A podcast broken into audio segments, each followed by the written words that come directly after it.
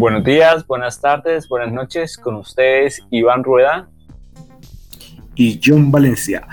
El día de hoy tenemos el gusto de hablar sobre licencias abiertas, Creative Commons y algo más.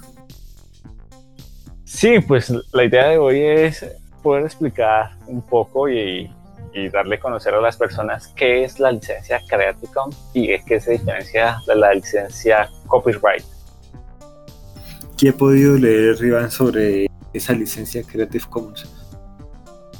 Bueno, eh, yo esta la, primera vez que la escuché fue en el Campus Party del 2012, si no estoy mal. Eh, había una frase muy interesante de unas personas que generaban contenido audiovisual que era lo doy porque quiero.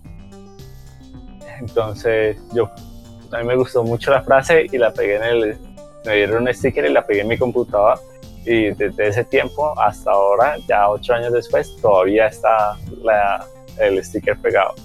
El, sticker significa que,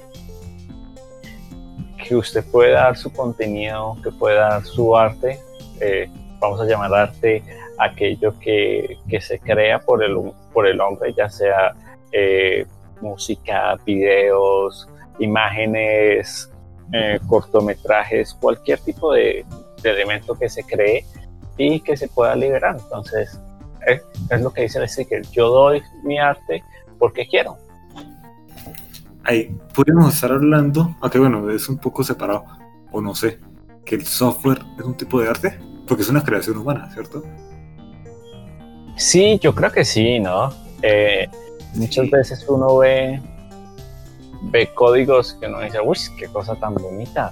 ¿Se acuerda el que le pasé? Silicon Valley me acordé. ¿Cómo? ¿Cuál, cuál? Me acordé de Silicon Valley cuando descubrieron que el pakistaní era gay de código. Sería el chévere hablar de Silicon Valley algún día. Eh, ¿De cuál código me, me, me a hablar? Eh, el de la dona de la dona, la animación en 3D de la dona. Ah, se ve muy chévere. Sí, entonces. de hecho, como para que algo sea arte, quizás, pues ahorita no, no tengo la definición en la mano, pero sí deben haber una serie de sentimientos que puedan despertarse en una persona, ¿no? Probablemente el, el software esté dentro de, dentro de ellos. Sí, indiscutiblemente. Y obviamente para hablar de, Creative Commons tenemos que hablar de copyright. Copyright es, la, el símbolo R que está envuelto en un circulito que sale al final de, algunas marcas, que es muy conocido para todos porque todos hemos visto, por ejemplo, eh, no sé, Sprite y luego en la parte de arriba hay un círculo y dentro una R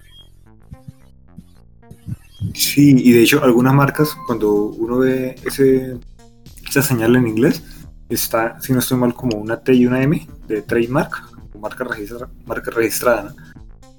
Sí. no sé si es el mismo copyright, ¿que sí? No, pues tiene, tienes que ver de que todos los todos los derechos están reservados y que si usted quiere utilizar algo de eso como el nombre, colores, etcétera, tiene que pagarle a la compañía. Pues en efecto, todo lo que sea copyright tienes que pagar por ello o no lo puedes utilizar tan, tan libremente. A diferencia de Creative Commons, que, en, en, sí eh, es gratis, pero hay, hay algunas restricciones. Sí, depende del tipo de licencia que uno puede escoger. por ejemplo, Creative Commons es porque es la más conocida, sí, que está en, digamos que la cultura abierta. Y esa contiene varios tipos de licencias que pues tiene cada una eh, unos permisos diferentes.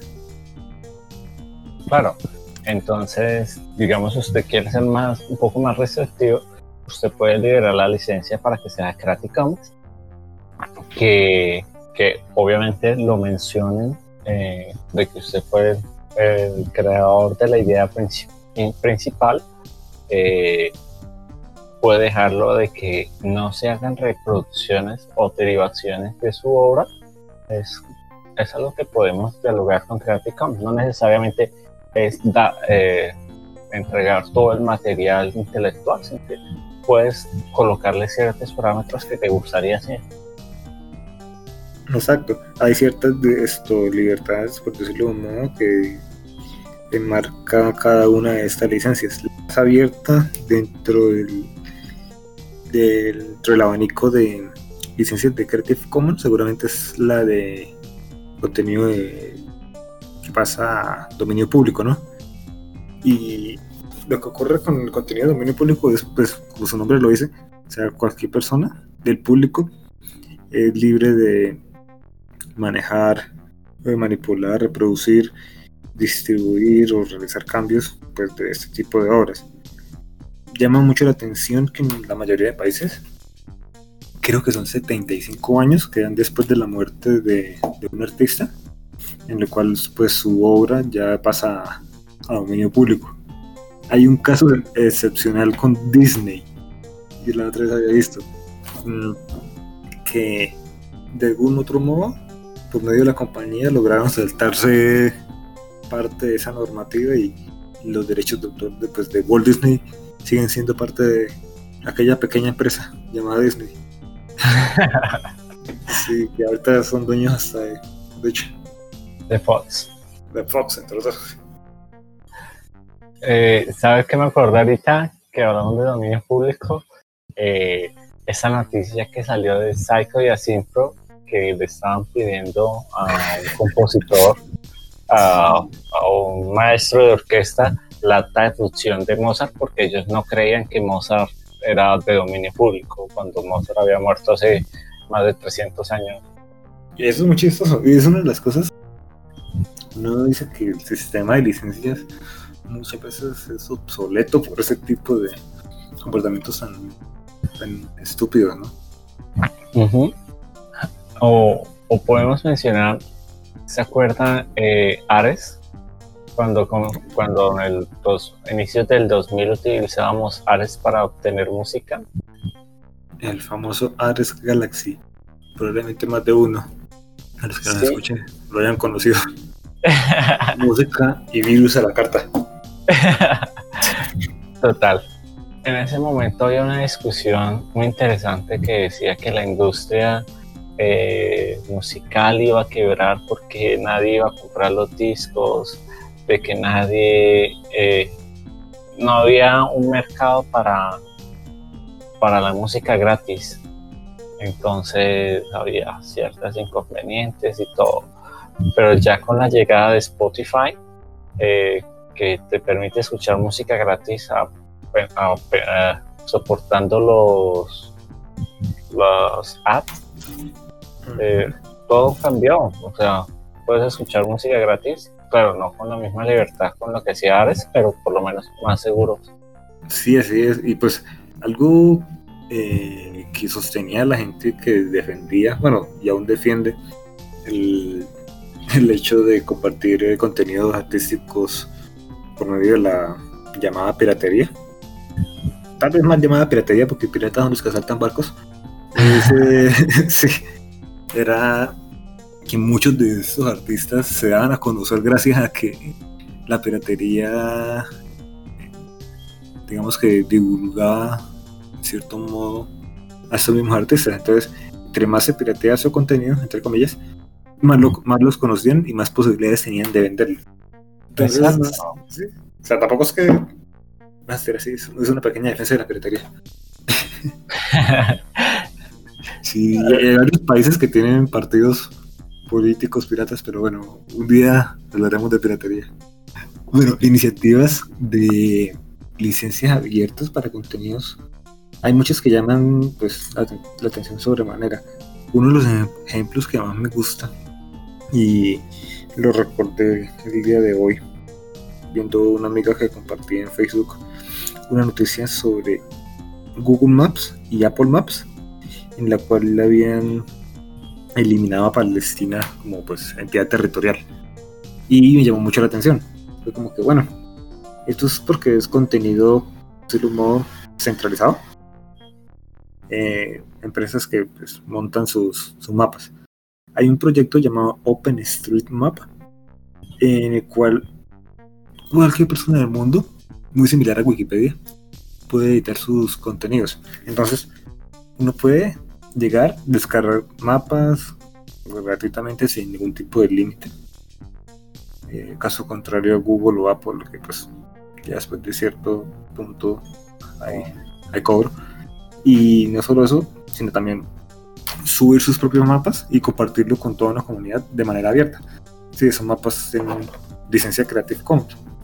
Otro ejemplo sería, por ejemplo, mm, en Yamendu, este portal de música en el cual se puede descargar y reproducir música gratuitamente. Y según el tipo de licencia, se puede incluso distribuir y hacer remix de, las pistas. ¿Cuál es la palabra en español para eso? El remix. Eh, derivados. No. Ah, sí, ¿no? Eh, de hecho, de ahí fue donde sacamos nuestra música de intro, nuestra música de fondo, nuestra música de transición, ¿no? Exacto, por ejemplo, para no tener problemas de que nos borren contenido porque tenemos eh, pistas eh, protegidas. Y no solo por eso, porque también dentro de la comunidad que abre sus estados artísticos hay contenido muy interesante. No porque sea gratis significa que sea malo. Es, algo que llama mucho la atención. Exacto, y se acuerda que también tuvimos un problema con, con Apple, Apple Podcast. Y es la razón de por qué nuestro logo ha cambiado tanto. sí, ahora nuestro logo es gracias a Omar Mogollón. Gran profesor y lo pueden encontrar como arroba a laguna con doble N. en Instagram, Facebook, Twitter, etcétera, etcétera.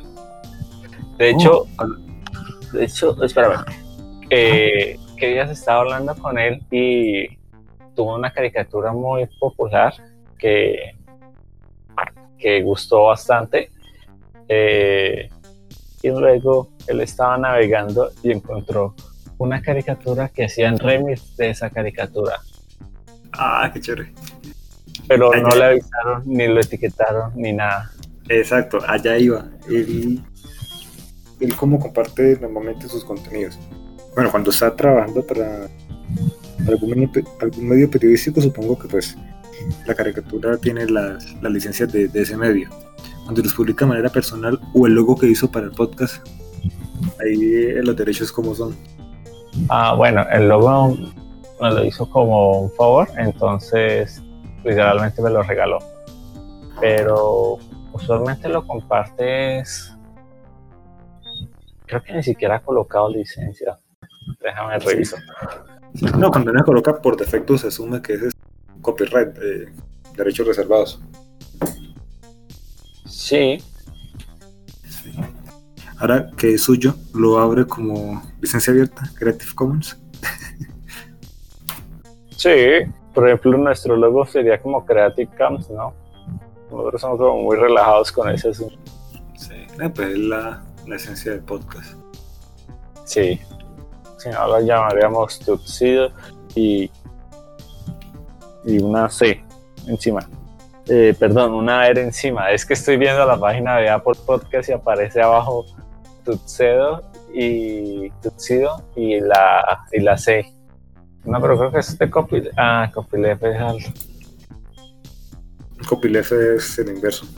Es muy similar. De hecho, el concepto de Creative Commons va de la mano con este copyleft.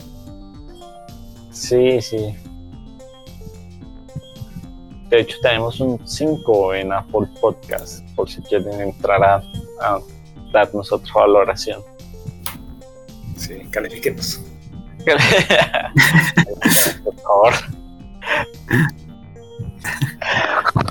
Eso. Bueno, ¿y qué más? ¿Qué más le gusta de, de Creative Commons? Hay algo que estaba viendo en los últimos días. Me está interesando mucho eh, por los datos que los gobiernos nacionales dejan a disposición de los, ciudadanos. hay una plataforma de acceso a datos abiertos, principalmente gubernamentales, llamada Sócrata. ¿Sí? Entonces Sócrata eh, es algo que me ha encantado, es maravillosa porque su documentación es muy buena. Eh, ¿A qué me refiero con documentación? Digamos que uno tiene un set de datos. Por ejemplo, el gobierno colombiano mm, publica diariamente en una plataforma llamada SECOP todos los procesos de contratación de sus entidades pues públicas y cómo están esto obteniendo bienes o servicios de entidades privadas y pues para llevar a cabo esos procesos normalmente pues como es de esperarse se celebran contratos. Entonces en esa plataforma uno puede consultar todos los contratos públicos que genera el Estado. Entonces uno puede acceder a, esa información, ya sea descargándola, que pueden llegar a ser muchos datos, como en este caso, o también usando el servicio de, por llamarlo modo, acceso por medio de programas, acceso programático de estos datos usando Sócrata. Entonces, para cada uno de los sets de datos, le generan a uno ejemplos según cada cada tipo de datos.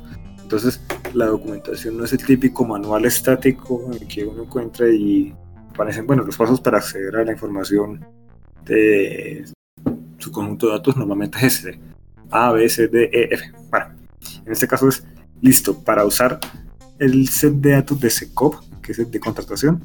Usted tiene estos campos, puede descargarlos así, puede consultar esa información de este modo. Entonces es muy personalizado, es muy chévere. Y ahí permite demasiado el hecho de lo que llaman veeduría ciudadana y participación pues, ciudadana en los asuntos del Estado. Muchas veces creemos que el gobierno simplemente son la gente que escogemos, pero no, el Estado somos todos.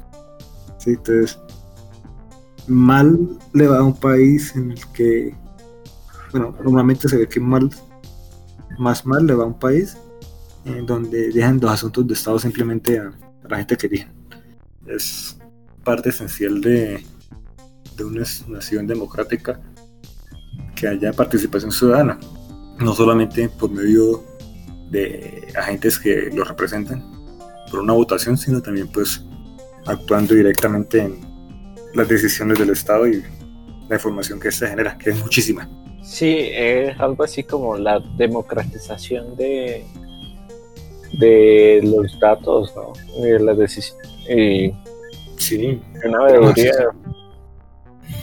Tenemos acceso a mucho. y hay que aprovechar, pues, los gobiernos están abiertos a liberar esa información. Y no porque sea a favor, pues porque, como lo decía, el gobierno supuso todos, esa información debe ser pública. ¿sí? Exacto. Por eso son entidades públicas. ¿Sí? Nada menos que estemos en China o en Corea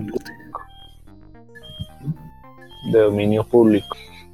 Ya metiéndose en temas escabrosos de China y la forma en la que, en la que dominan a su pueblo y, y oprimen a Taiwán. No, me, me, me, llama la atención que yo nunca me desvío por temas políticos. Y hoy sí, hoy sí me, me salió lo comunero. y entonces, si quieren comenzar a generar algo de arte, quieren comenzar a generar algo para compartirlo a todo el mundo. Recuerden que pueden utilizar la licencia Creative Commons que permite que su obra sea protegida, que todas las personas sepan eh, qué tipo de a, quién a quién se le debe dar como el agradecimiento por la obra o si quieres protegerla de que no tenga de que alguna empresa se aproveche de ella. Así es, y para artistas, directores, músicos, cantantes, pintores, escultores, dejaremos unos enlaces con información muy útil sobre cómo empezar a licenciar sus contenidos mediante licencias abiertas. Listo, genial. Eh, bueno, eh, los saludos que, que, llevamos un tiempo sin hacerlos, pero saludo a Omar Bogollón que nos inspiró en parte para este capítulo, a Jenny Liscano